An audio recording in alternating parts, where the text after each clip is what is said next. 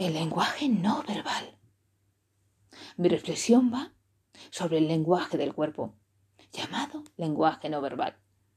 Las personas tenemos dos formas de comunicarnos, a través de las palabras, lenguaje verbal, o a través del cuerpo, lenguaje no verbal, el lenguaje de las emociones.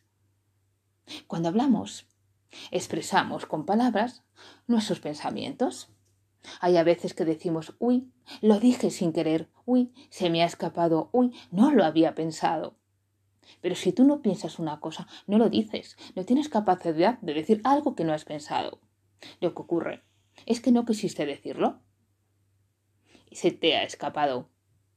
Pero en el lenguaje no verbal, en el lenguaje corporal, siempre se nos escapan lo que pensamos, aunque no queramos, a través de lo que se llaman microexpresiones, que son expresiones faciales muy rápidas e involuntarias.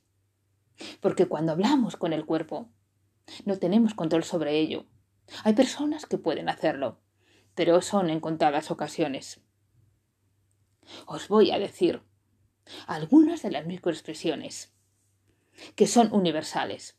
Las palabras pueden decirse en varios idiomas, pero hay un único idioma universal, el idioma de las microexpresiones faciales.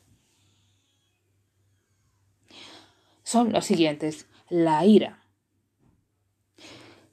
la microexpresión de la ira se encuentra en la parte superior de la cara, en la frente. Bajamos y juntamos las cejas con el cejo fruncido. Solemos apretar y tensar la boca, separando ligeramente los labios y apretando los dientes. La mirada es penetrante. Es un gesto propio de la ira apuntar con la barbilla hacia adelante, de forma desafiante. El miedo se caracteriza por las cejas muy tensas y unos ojos muy abiertos, para poder visualizar todo lo que tenemos alrededor, para tener un amplio campo visual, ya que estamos percibiendo el miedo, peligro en algún lugar y queremos escapar, para ello necesitamos una visión muy amplia.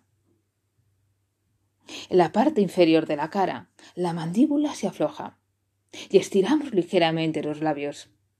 Es una conducta también instintiva para permitirnos gritar y tomar oxígeno, con lo cual la boca queda ligeramente entreabierta. La alegría.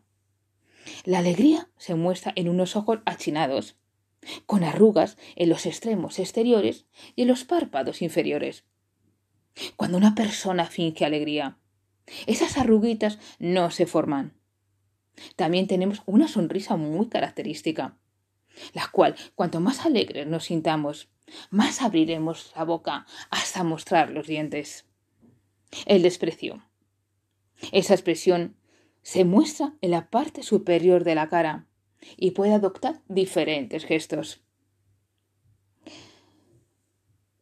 Es una expresión muy particular consiste en elevar una esquina de la boca y la otra queda abajo, formando una especie de media sonrisa.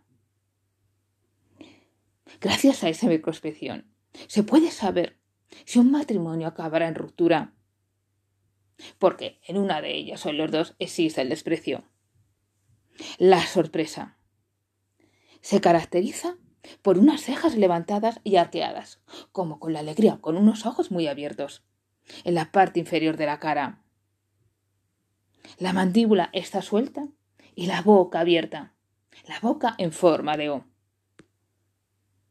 La tristeza es una de las microexpresiones más complicadas de fingir.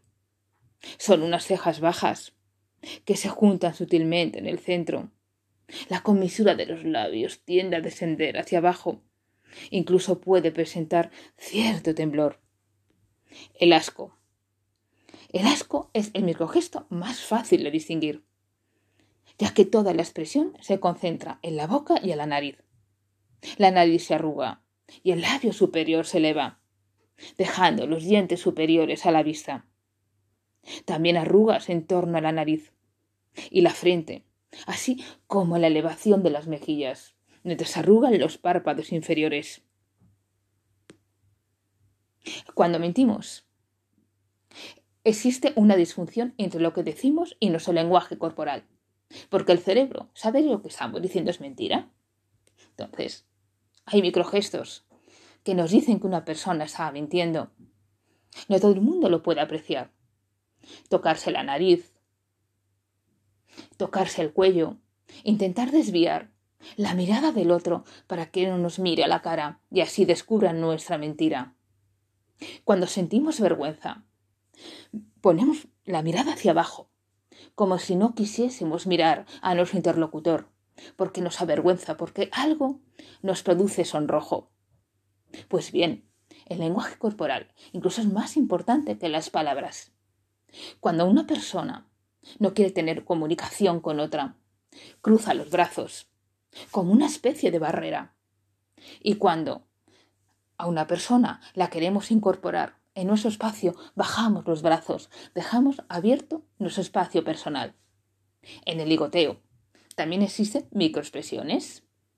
Por ejemplo, las chicas se suelen atusar el pelo en forma de coqueteo. Incluso cuando ya el ligoteo está un poquito más avanzado, se puede incluso a tener contacto físico con la otra persona.